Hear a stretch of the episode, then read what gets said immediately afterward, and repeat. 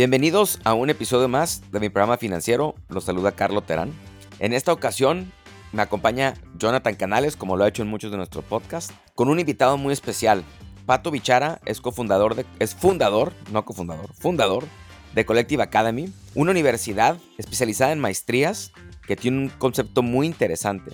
Con Pato queremos platicar hoy por qué invertir en educación, qué es importante en el sistema educativo, qué fallas tiene y por qué a ti te conviene inscribirte a una maestría como la tiene Collective. Acompáñanos en este episodio. La información, declaraciones, comentarios y opiniones expresados o proporcionados en este podcast no tienen la intención de ser un consejo financiero u otro tipo de consejo profesional. Son simplemente parte de compartir nuestras propias experiencias y hacer referencia a información disponible públicamente que podría ser de utilidad. Mi programa financiero. Conducido por Carlo Terán.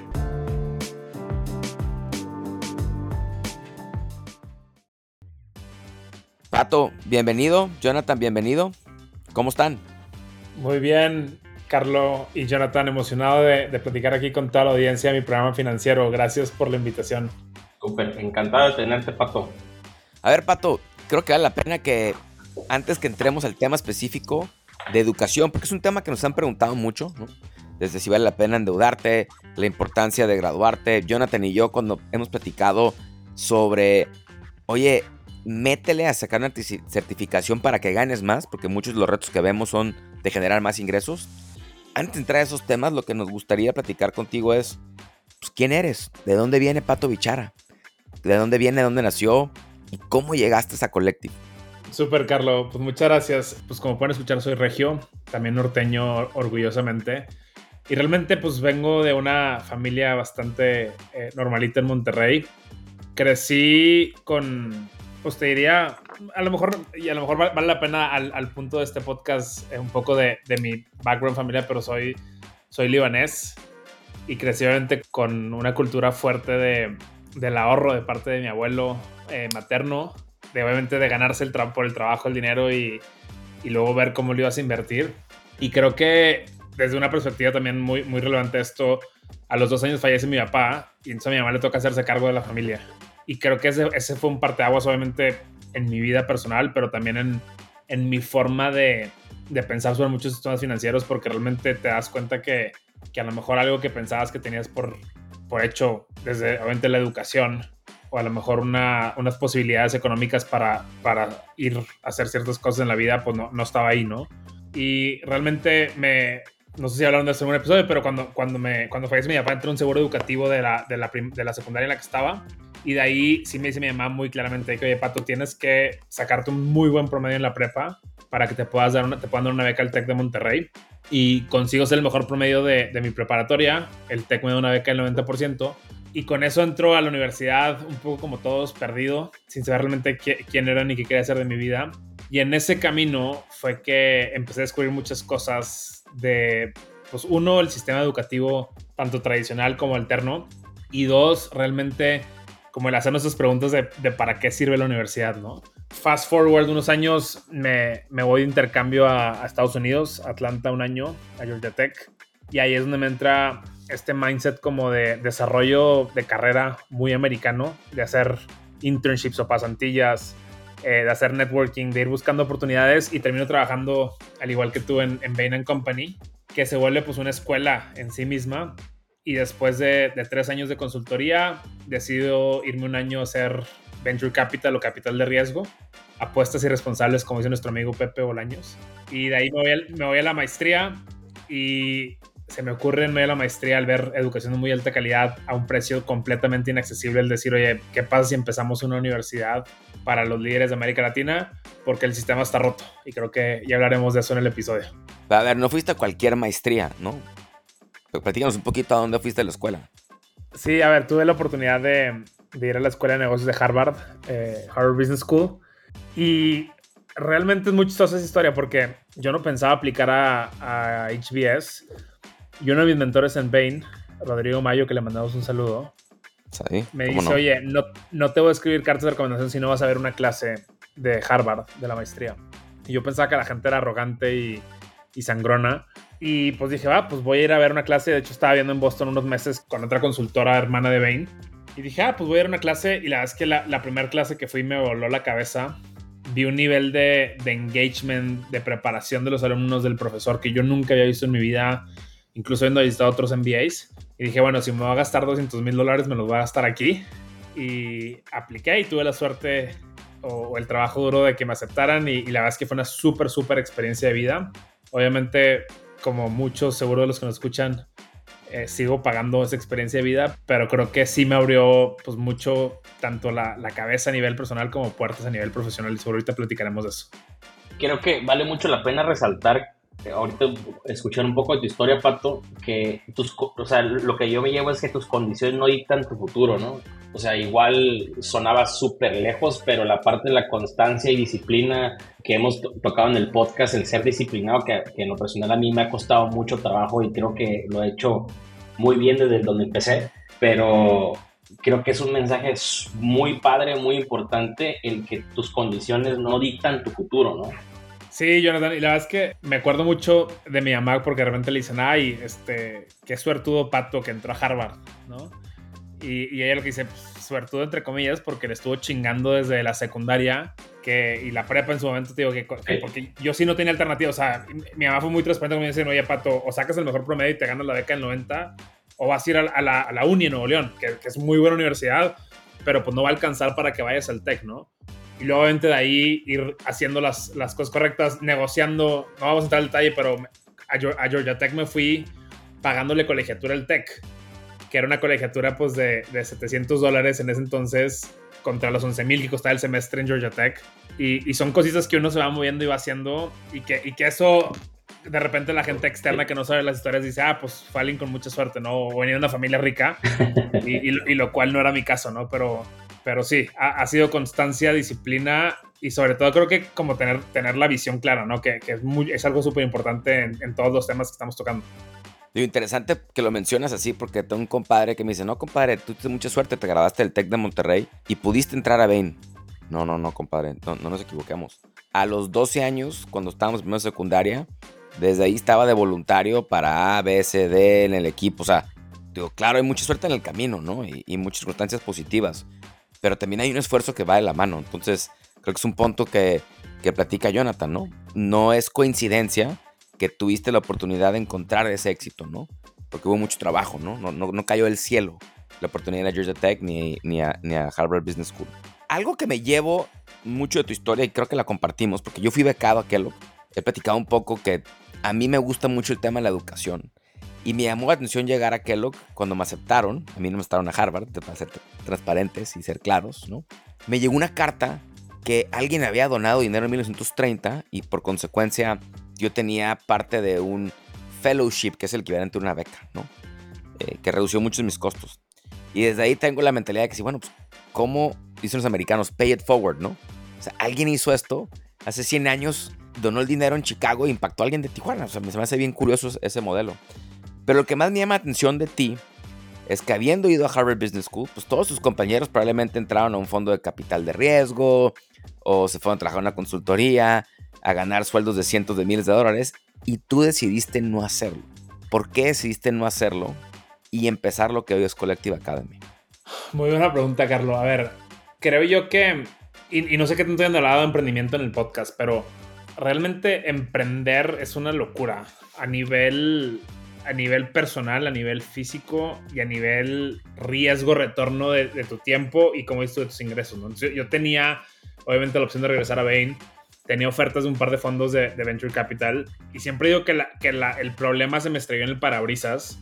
En decir, oye, me, yo, además de ser consultor en Bain, yo llevaba reclutamiento de analistas. Entonces ahí fue donde empecé a meter el tema de talento. Decir, oye, estos chavos y chavas en las universidades top de México, públicas y privadas, no, no, saben quiénes son, no saben qué quieren. Y por otro lado, estamos las empresas como Bain y miles más queriendo reclutar talento y simplemente no, no hay un match, ¿no? Y es porque las universidades no le están, no están graduándolos con los conocimientos, las competencias, las habilidades que se requieren. Y entonces... Que, que, ojo, nomás ahí para mencionar, porque creo que es importante lo que mencionas. Bain nomás reclutaba en ese momento en México el TEC de Monterrey. Y creo que aplican 200, 300, 500 personas por un lugar. Y hay muchos sí. exámenes matemáticos Filtros. para llegar a la entrevista en persona, ¿no? Porque creo que esos son el tipo de habilidades que luego no enseñamos, que seguramente platicarás ahorita, ¿no? Sí, y, y realmente lo que está buscando Bain, o sea, Bain no es que quiera rechazar a 297 de las que aplican, ¿no?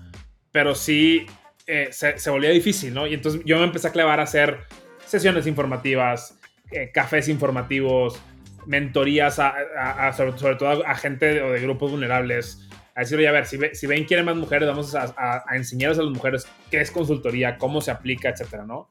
Y después de tres años logramos que, que el 50% de las clases de analista fueran mujeres, que obviamente se implicaba que desde el funnel tenían que aplicar mujeres eh, pues mínimo en 50%. Y entonces después de eso eh, me voy, me voy al, al, fondo Venture Capital, a Ignea, y me doy cuenta que no hay innovaciones en educación. Y entonces dije, qué raro que es una industria tan grande.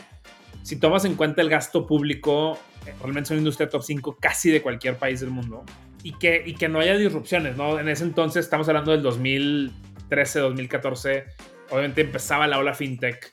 Eh, había innovaciones de temas de energías renovables, de vivienda sustentable, y no había nada en educación. Y decía, qué raro que es una industria que, uno, es carísima y ahorita vamos a entrar al detalle de eso. Dos, realmente nadie la ha cambiado pues, en más de 200 años desde la revolución industrial. Y tres, nadie sale así que tú digas, ay, feliz con su universidad, ¿no? O sea, normalmente sales de que, ah, pues me fue bien, conseguí la chamba con el tío, con el amigo, con quien sea. Y entonces, al ver una educación muy, muy top de calidad, como te dije, me voló la cabeza desde la primera clase de prueba que fui.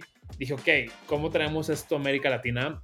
pensando que el mayor cuello de botella para las organizaciones en México y en toda Latinoamérica, sean multinacionales, sean startups, sean empresas familiares, es el talento.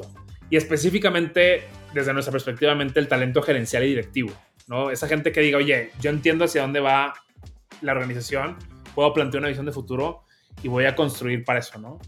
Y con eso me dije, a ver, voy a intentar, y, aquí hay que ser muy transparente, hoy se ve desde fuera como una historia de éxito, pero pues al principio fue, voy a trabajar tres meses del verano recién graduado, a entrevistar a los directores de recursos humanos, a ver si hubiera oportunidad de hacer una universidad nueva, ¿no? Y, y algo interesante es que no, no, todos los días se escucha que alguien hace una universidad de cero yo creo que con eso, con eso en mente fue que, okay, hay una oportunidad aquí interesante, va muy alineada a mi propósito personal de decir, oye, a mí me encanta trabajar con la gente, me encanta que la gente, y creo que tú y yo compartimos eso, Carlos, que la gente entienda su potencial, descubra qué pueden hacer y, y, darles herramientas. Y dije, bueno, si voy a emprender en alguna etapa de mi vida, con todas las, las odds en contra, pues voy a hacerlo con esta idea, ¿no? Y, y nueve años después aquí estamos eh, obviamente no ha sido fácil, pero, pero en el fondo también se juntaron varias, varias cosas, ¿no? Obviamente lo que ya expliqué de la necesidad del problema, eh, las tendencias de la industria, el hecho de que por tema de entre becas y créditos, yo tenía créditos en pesos, en ese entonces fue, fue cuando el, el dólar se fue de 13 a 20 que se nos olvida. Decir, ok, creo que no necesito ganar 150 mil dólares al año, puedo empezar con un sueldo de, de súper emprendedor de 20 mil pesos al mes y, e ir creciendo y haciendo el negocio y pensando que eventualmente, la, uno, obviamente la, la, recompensa intrínseca va a ser mil veces mejor que trabajar en consultoría o en cualquier otra, otra chamba tradicional, pero dos, se puede construir algo que Latinoamérica necesita y algo grande. Ahora, digo, a mí me encanta la historia, sabes que soy muy fan del modelo, he dado clases en Collective Academy pero me llama la atención el modelo que decidiste irte, porque yo, yo pasé siete, siete años en educación, de hecho ahí conocí a Jonathan, eh, los trabajamos en una empresa de educación, y típicamente en algunos casos el modelo universitario te vas o por el de alto costo o por el bajo costo, pero tú te fuiste por un modelo de ultra bajo costo casi casi. Y me encantaría saber, ¿cómo ves tú la inversión en educación de una persona? Llámese de una determinada preparatoria, de terminar la universidad o una carrera técnica, que nosotros hablamos mucho de carreras técnicas aquí. Sí. Y en tu caso de maestría, ¿cómo es esa inversión y por qué conviene hacerla o no, si estás en desacuerdo, no? Sí, a ver, creo, yo, yo como lo veo, creo que tú lo estás simplificando en costo, pero yo lo que siempre digo es, en México, y, voy a sacar las, las escuelas públicas, porque hay un par muy buenas que tienen obviamente asientos limitados, pero la mayoría son mediocres, ¿no? Eh, y en algún momento eh, alguien en el gobierno va a cambiar eso. Pero yo te diría, para mí hay dos tipos de, de, de universidades o de planteles educativos en México. Los que son muy caros con educación mediocre y los que son de precio medio. Y, esto se va a poner, vamos a poner rangos a lo mejor de, de 18 mil a 35 mil pesos al mes de colegiatura. Y luego los que son de, de rango medio, que son de 4 mil a 12 mil pesos al mes. Y luego las que están tercer nivel, que estás pagando mil, dos mil pesos, que prácticamente estás pagando el papelito. Y entonces nuestra tesis al principio fue decir, oye, podemos hacer una universidad que dé calidad, ni siquiera te diría que las de 18 mil y 30 mil pesos al mes, o sea, calidad americana de Harvard, de Kellogg, de MIT, de Stanford, a precios de las de segundo nivel, que son las que están entre, entre 6 mil y 12 mil pesos. Y como que todo el mundo empieza cuando quiere empezar una universidad buscando un terreno y estas cosas eh, caras de, CAPEX. Y acá fue al revés, fue decir, oye, a ver, vamos a ver el PNL de una universidad en Latinoamérica. Está Sí, resultados. Y ver en qué están gastando, ¿no? Y entonces si tú analizas los estados de resultados y, los balances generales de las universidades, el primer gasto, el primer rubro de gasto es la infraestructura física, la planta física que le llaman, el campus, ¿no? Que en las top pues, son pavorreales, cafeterías, gimnasios, áreas verdes y en las no tan top, pues son, es un edificio con, con sillas, ¿no? Después de ahí, el siguiente rubro es temas de investigación y desarrollo. Y el tercer rubro son los profesores, que resulta ser que, para bien o para mal, ni el primero ni el segundo mueven la aguja del aprendizaje real de los alumnos, de lo que está pasando, ¿no? Los profesores sí. Y entonces nuestro, nuestro supuesto desde el inicio fue decir, oye, ¿qué pasa si flipeamos ese PNL, el este estado de resultados, y decimos, vamos a invertirle mucho a los profesores, a que sean gente que aunque todo el mundo lo haga por pasión y amor al arte, como en cualquier universidad, pues se lleven una lana interesante para ellos y para ellas eh, en el día a día. Y, dos, no vamos a tener planta física. Vamos a tener, eh, iniciamos con espacios compartidos tipo coworking, pero realmente hoy el 70% de las clases pasan en línea. Y entonces, si le quitas el, CAPEX de la planta física le quitas la investigación y desarrollo, porque para bien o para mal en México hay muy pocas investigaciones que, realmente acaban viendo la luz y que acaban siendo significativas para resolver un problema, pues te quedas con un, un, estado de resultados mucho más lean, mucho más limpio, que te permite enfocarte en esas cosas que le mueven, que le dan valor al estudiante. Si además de eso le agregamos el que estamos habilitados por tecnología, entonces toda la burocracia de administración que pasaría en una universidad tradicional, nosotros la, automatizamos y, tratamos de hacerlo lo más simples, pues acabas con un modelo muy interesante que por eso de hecho nosotros le llamamos una neouniversidad, haciendo alusión a los neobancos, ¿no? Como, como Nubank, sé, que hace un par de episodios hablamos de Nubank, diciendo, ya a ver, yo me enfoco en un nicho de clientes, que en el caso de Nubank, pues a lo mejor es gente un poco más joven, que no, no le importa que haya sucursales o no haya sucursales, quieren hacer ciertas cosas muy básicas y a través de una propuesta de valor de mayor calidad y de precio significativamente más bajo, estoy innovando en esa industria, ¿no? Entonces, así fue como llegamos al modelo de Collective y te digo, hoy, nueve años después, eh, creemos que es la solución porque, porque nadie debería quedarse sin estudiar una maestría o un programa en general por tema del ano, ¿no? Y sobre todo porque normalmente, históricamente en México, pasan dos cosas, ¿no? El uno es prácticamente, no importa el nivel económico, siempre alguien te ayuda a pagarla. Y no importa el nivel de, colegiatura. Te ayuda la abuelita, la familia, este, la colonia se pone de acuerdo y le ponen para la colegiatura de, la niña genia. Pero realmente luego esa persona sale y gana cierto sueldo y no correlaciona que le metió X, ¿no? Y, y, te doy un par de estadísticas. O sea, creo, creo, que ahorita el sueldo promedio, según el INCO, de, de un licenciado está como en 8 mil pesos la colegiatura promedio creo que está por ahí entre los 5 o 6 mil pesos al mes de, las universidades privadas. Pero, pero como la colegiatura la paga persona y el sueldo mensual lo recibe persona B o estudiante, nadie hace la materia que decir, oye, pues realmente, si, si esto fuera una inversión y yo estuviera pagando los 5 mil o 6 mil pesos al mes, o 20 mil en el caso de, de las caras, pues realmente el retorno se va a 6, 10, 15, 20 años, ¿no? Y el otro día me pasó justo con. Estaba hablando con, con un aliado de, de, Collective y la gente, o sea, estas son cifras publicadas por el IPADE, que es el MBA Top de México. Su retorno de inversión de la maestría está en 18.4 años.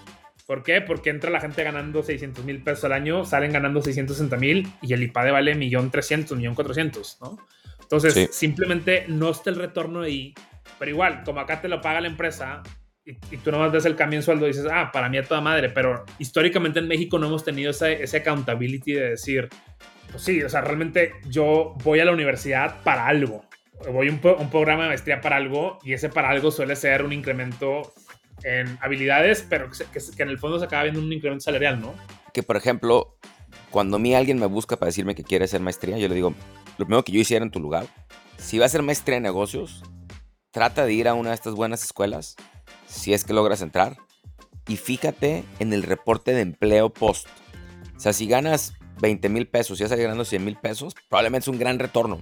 Pero si es ganar 20 mil pesos, pues ganando 30 y debes 100 mil dólares o 2 millones de, o millones de pesos, no te da. un millón y medio, hijo, realmente lo quieres hacer porque te va a costar mucho tiempo salir. Es como tener una casa sin tener el retorno de vivir en la casa, ¿no? Entonces, esa parte a mí se me hace bien interesante. Otra parte que es interesante es, en Estados Unidos hay muchos estudios de estos, de, que me imagino que también en México los hay, ¿no? Si acabaste la, la prepa contra si acabaste universidad, contra maestría, ¿cuál es tu nivel de ingreso eh, y cómo va cambiando? Sí. Hay un retorno, porque luego hay una corriente como que no te conviene estudiar, te conviene emprender. No todo mundo es exitoso emprendiendo. Pero sí, si tienes una buena carrera de una escuela que sí te da un buen retorno, o de una carrera, porque a veces también eso pasa, ¿no? Si estudias filosofía, pues no va a jalar, ¿no? Va, a ser muy difícil que ganes, pero si estudias una ingeniería, probablemente sí hay esos empleos. ¿Cuál es tu punto de vista sobre estos temas, ¿no? Grabarte la prepa, la carrera específica, escoger, etcétera. Fíjate que, estuve buscando datos justo en preparación para la, para la porque creo que todo, todo lo que tenemos es como, como un feeling, ¿no? Eh, y el último estudio que encontré fue del 2008 del Banco de México, entonces yo creo que está un poquito desactualizado, pero prácticamente lo que, lo que dice ese estudio del Banco de México es que a partir de la secundaria hasta el posgrado, cada, que, cada título que obtienes te da un 50% más de crecimiento en ingresos, ¿no? Que de hecho está correlacionado con toda la parte de, los estudios de Estados Unidos. Eh, o sea, creo, que hay uno de la, de la OCDE que, que, dice que de secundaria prepa sube 60 y tantos por ciento, de prepa bachillerato otro tanto. Entonces, yo, yo creo que el retorno sí está ahí. Y yo quisiera aquí que diferenciáramos como entre el mexicano promedio y luego aquellos que son niños o niñas genios o que tienen muchas oportunidades que a lo mejor en esos casos sí convendrían estudiar, ¿no? Pero pero si me preguntaras hoy, te diría, a ver, creo que el estándar se ha vuelto el tener licenciatura. Ahora, hay que separar el papelito del título universitario de lo que aprendes. Y creo que ese aprendizaje, en la mayoría de los casos, de hecho, ayer puse un post en LinkedIn del tema, se está, viene mucho más de las experiencias profesionales que tienes al, al estar estudiando, ¿no?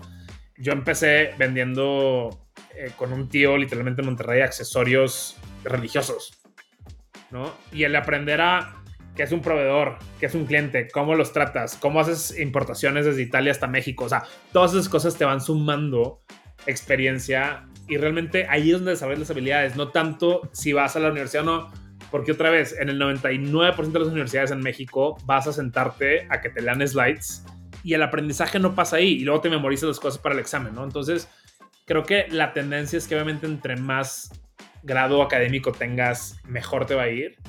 Pero si hay una oportunidad de simplemente decir, ¿sabes qué? Y, de hecho tenemos un par de, de, gente que no ha hecho la universidad, la licenciatura en Collective, que hizo ya ver, de gastarme un millón y medio de pesos en una X universidad de, de México, a lo mejor pedir 300 a mi, a mi, familia y poner un negocio de algo y empezar a aprender y a probar cosas, pues no suena tan mal la segunda alternativa, ¿no? La cosa es hacerlo como con un objetivo y plan de aprendizaje estructurado, no nomás decir, ah, la vida me va a enseñar todas estas cosas. De acuerdo. Ahí quiero. Tuve la oportunidad de ver una clase demo de, de tu universidad, Pato, y, este, y estar en el, curso que impartió Carlos, y veo muy enfocado justamente en las habilidades que tienes que desarrollar para explotar el potencial del, del, del curso y alcanzo a ver y corrobora que no está tan enfocado en un tema como catedrático, como convencionalmente los que fuimos a la escuela en los 80s y los 90s.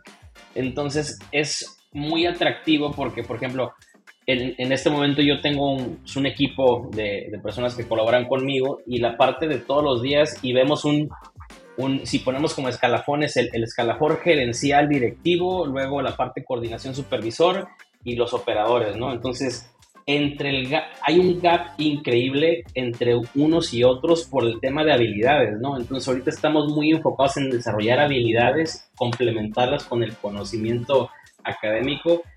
Hay esa amalgama y, yo lo platico con el equipo donde digo, es, este es un always on, o sea, es trabajo, trabajo, trabajo, o sea, nunca se termina porque eh, pues resulta que las personas son muy buenas, entonces ya de repente se abre una promoción y lo mueves esa parte de, que ofrece Collective Academy lo vinculo inmediatamente con, con, esta experiencia que te estoy compartiendo. Entonces, no sé si va enfocado ahí a esas habilidades que comentas.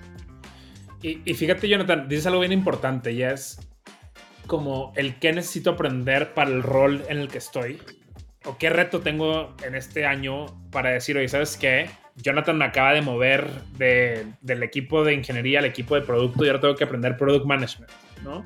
Correcto. Entonces, yo creo que las universidades históricamente te empaquetaban los programas de cuatro años y medio, o en el caso de las maestrías de dos años, y decían, ah, esto es lo que tiene que saber un ingeniero en X o un maestro en Y. Y realmente eh, eso está muy lejos de lo que tú necesitas en lo individual. Y ahora hay que ponerle el otro, o sea, el otro componente de una inversión a esto, que es Estás hablando de cuatro años o de 24 meses en el caso de las maestrías, que es muchísimo tiempo, ¿no? Eh, que en muchos casos, y en la mayoría de los casos en México, las maestrías son, son de tiempo completo. Entonces también está el costo de oportunidad y otras cosas que, que a lo mejor al rato analizamos. Pero yo creo que lo importante es decir, oye, en vez de pagarle X millones de pesos por cuatro años y medio y estar ahí encerrado en el Olimpo, ¿qué pasa si, si ese dinero que me iba a gastar en educación me lo gasto a lo largo de 40 años, con base en, lo que, en los retos que estoy teniendo, las habilidades que estoy este, necesitando para, para cada paso. Y obviamente en algunos casos eso lo va a pagar la, la, empresa en la que estés. En otros casos, más a nivel personal, sabes que yo quiero aprender a cocinar lasaña. Y entonces es el famoso aprendizaje por vida o lifelong learning que, creo que está poniéndose mucho de moda y muchas de las universidades más innovadoras como, como Arizona State University y otras están apostándole a eso, a decir, ¿sabes qué? La gente ya no va a venir a encerrarse cuatro años al campus. Más bien busquemos la forma de ser, continuar siendo relevantes. Y va, a contar una anécdota que, que, me gusta mucho, pero yo me acuerdo cuando me gradué, ¿te acuerdas de Rangel Sosman, Carlos? El, Carlos, el rector. Eh, Rafael Rangel Sosman. Rafael Rangel Sosman, que le mandamos un saludo. Nos, nos sentó en rectoría del TEC y decía, ustedes van a trabajar un maratón, 42 años, ¿no? de los 23 a los 65. Y entonces ese modelo asumía que en el 2008, Pato ya tenía todas las herramientas que necesitaba para trabajar hasta el, hasta el 2060, 2050. Y la respuesta es claramente no. Y es más, te diría, hoy ni siquiera lo que me enseñó Harvard en el 2013 al 2015 me sirve para gestionar Collective.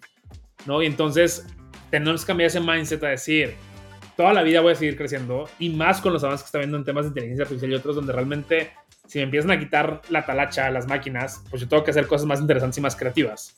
Y, por ende se volvió una necesidad imperante el continuar aprendiendo y aprendiendo, Jonathan, haciendo alusión al, modelo pedagógico que, hablas de, de Collective, de una manera mucho más interesante para estos líderes, que por cierto, todos están muy ocupados, ¿no? Entonces no, no puedes pedirle a, un directora de a una directora de finanzas de Grupo Herdes, este, a un director de Venture Capital de Grupo Bimbo, que esté ahí dos horas en clase sentado escuchando slides, ¿no? Y, es por eso que usamos estas pedagogías de discusión socrática, de aprendizaje activo y de que tratar de, que el aprendizaje sea accionable en todo momento, ¿no? Oye, Pato, un tema que, que me llama la atención ahorita que mencionábamos eh, las habilidades y todo es, hay esta noción de que el título es importante, ¿no? Eh, el título por el título, por el papel. Corrígeme, estoy equivocado. Tú decidiste no estar registrado ante la Secretaría de Educación Pública porque te enfocaste mejor en cómo desarrollo habilidades más que el título ante una secretaría, que se me hace interesante. ¿Por qué fue esa decisión? Es la respuesta, pero me encantaría que lo expliques. Sí, mira, fíjate que la, educación es, son, es un cártel al final del día, ¿no? Tienes unas barreras de entrada fortísimas que empiezan por el tema de gobierno. Y, y normalmente la SEP lo que te pide son ciertas cosas que otra vez funcionaban para una época de la historia de México, ¿no? Pero, pero te pide una planta física que tenga uso de suelo educativo, y con ciertos componentes, como les decía, cierto número de metros cuadrados de áreas verdes, este, cafeterías, etcétera, que, que para empezar ahí, pues estás hablando de una inversión en, en la mayores casos de arriba de, no sé si de 30, 40, 50, 100 millones de pesos.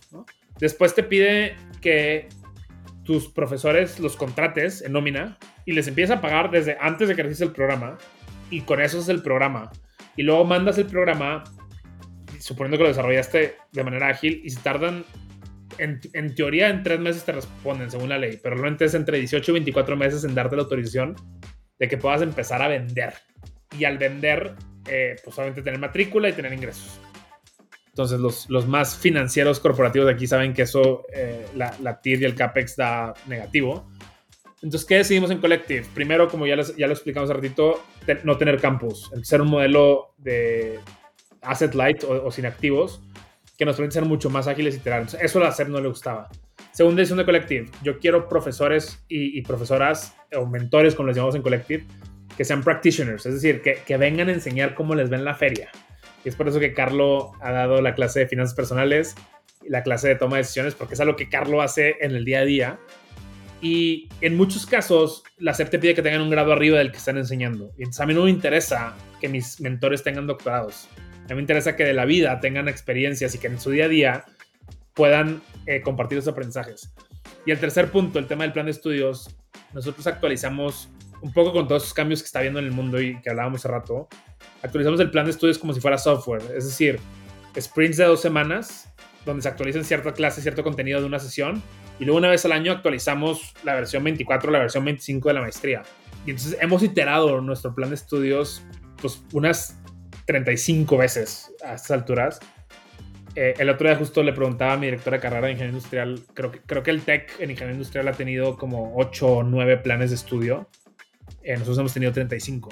Y entonces esa velocidad de actualizarlo pues no, no nos permite la SEP pero le apostamos una cosa, Carlos, que, es bien importante y que es de hecho, esto es más un playbook de, universidad gringa, que le apostamos a crear una marca muy sólida y sobre todo crearla a través de las historias de los exalumnos de éxito. ¿no? Entonces, si los exalumnos empiezan a ir bien porque tienen las habilidades que les dimos, los corporativos empiezan a validar y entonces ahí hay unos, una cadena positiva, eh, un círculo virtuoso muy, muy positivo que nos ha permitido irnos posicionando a donde estamos el día de hoy que literalmente, digo, lo, digo con mucho orgullo, le hemos dado sesiones desde a Daniel Servitje de Bimbo y su comité ejecutivo hasta los, los trainees de, Coca-Cola FEMSA y el nombre Collective se empieza a posicionar por el impacto que está teniendo en nuestra comunidad, ¿no?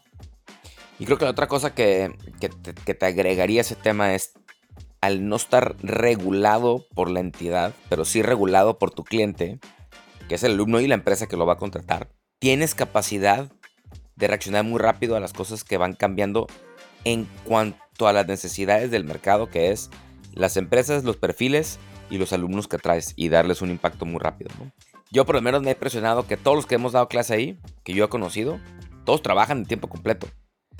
Y a mí me llama mucho la atención, inclusive en las maestrías, no en todas, pero en algunas, que alguien que me da emprendedurismo nunca ha emprendido. ¿Cómo puede ser posible, no? O alguien que me dé finanzas nunca ha trabajado en una casa de bolsa o nunca ha invertido su propio dinero, ¿no? ¿Cómo, no? Entonces a mí me llama mucho la atención ese modelo. Si quieres, eh, porque llevamos 35 minutos y tampoco quiero extenderlo mucho, platícanos un poco el lado económico de Collective. ¿Cuánto le cuesta a un alumno? ¿Qué historias éxitos han tenido? Eh, me llama mucho la atención que dijeras que tienes un par de personas que no estudiaron carrera.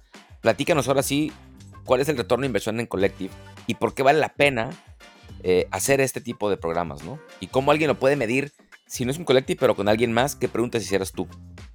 Súper. Eh, a ver, eh, en Collective tenemos principalmente tres tipos de programas, ¿no? Tenemos nuestra maestría, que es un máster en negocios y tecnología, y les vamos a dejar aquí en, el, en las notas del episodio algunos links para que lo revisen, que es nuestra propia versión de un MBA, que, con tres componentes importantes, negocios, que es lo que esperas de ver de un MBA tradicional, pero con un enfoque mucho más hacia lo digital y, y de futuro tecnología que no es a nivel aprender a programar, sino un poco lo que hablábamos con Jonathan, a nivel gestionar equipos de desarrollo, equipos de producto, equipos de datos.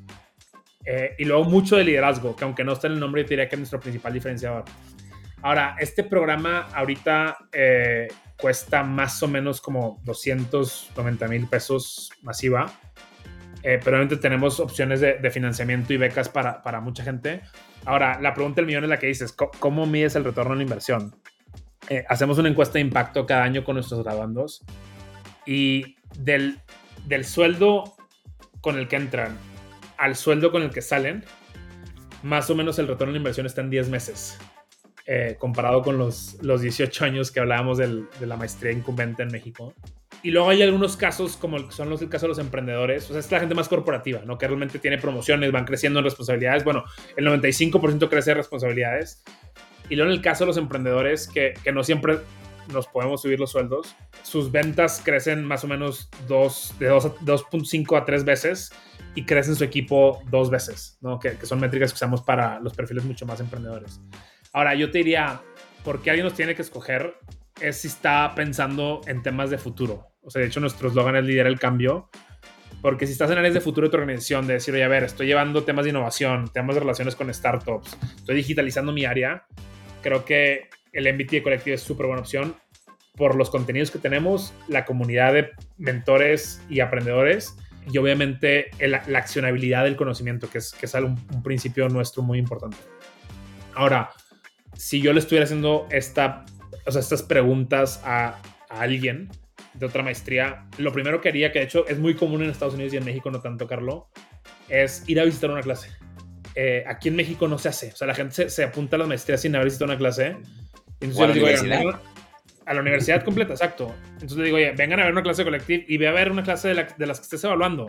Y entonces ahí te das cuenta de, de, la preparación de los maestros, de la preparación de los alumnos, eh, del, del, tipo de discusiones y, y, de quién está en la, en la sala, ¿no? que se, para mí es bien importante.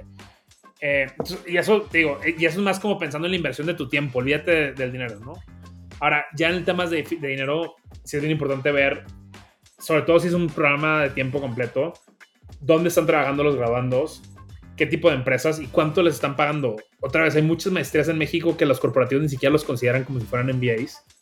Entonces salen y son supervisores. Que hubieras hecho lo mismo si hubieras entrado hace dos años a, ese rol, ¿no? O a un rol anterior. Entonces es bien importante preguntar eso y les voy a apostar y, y, escríbanme en las redes sociales como Pato y Chara a que la mayoría de los equipos de admisiones de las maestrías no se los van a saber contestar. ¿Por qué? Porque históricamente en México nadie lo ha preguntado. Entonces, definitivamente creo que, creo que eso es importante. Y ahora, pensando más en cursos individuales o cosas más chiquitas, eh, que por cierto también tenemos y les dejamos el link en las notas, lo importante para mí es, uno, obviamente cuánto cuesta, pero dos, que tú lo puedas accionar la semana siguiente o el día siguiente del curso, ¿no?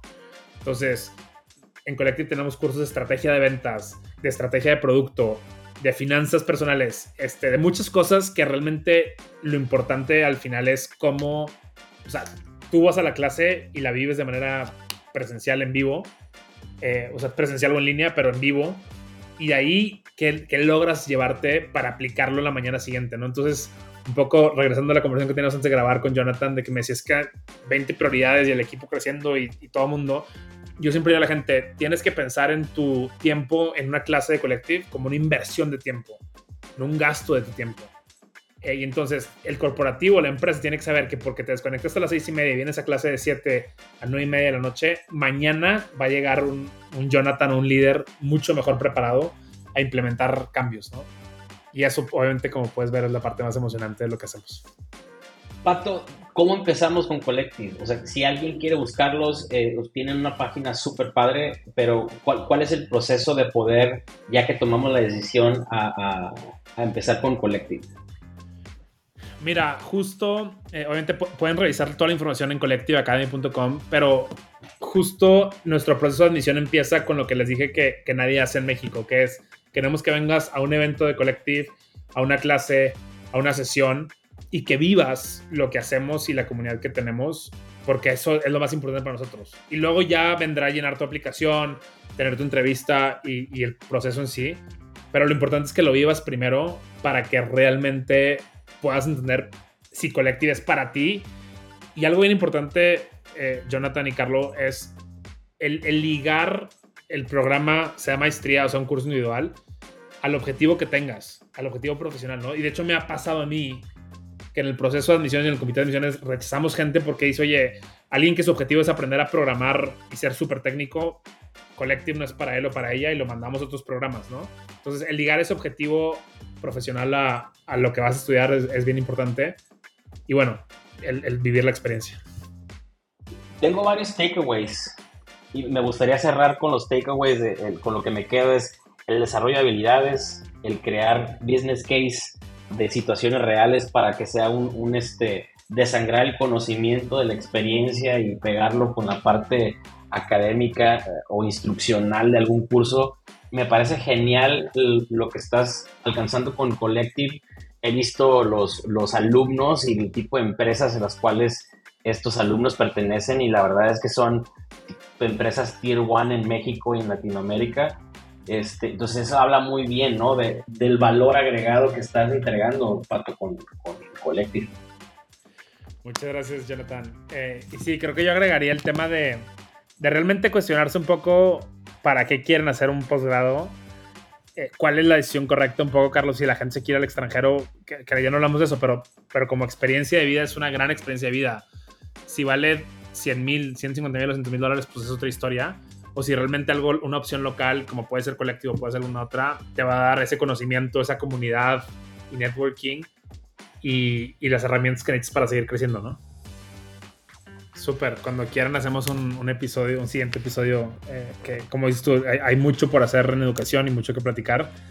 Así que les, les agradezco a los dos la invitación y nos vemos en el futuro. Nada que agradecer, Pato, encantado de tenerte. Hasta luego. Mi programa financiero, conducido por Carlo Terán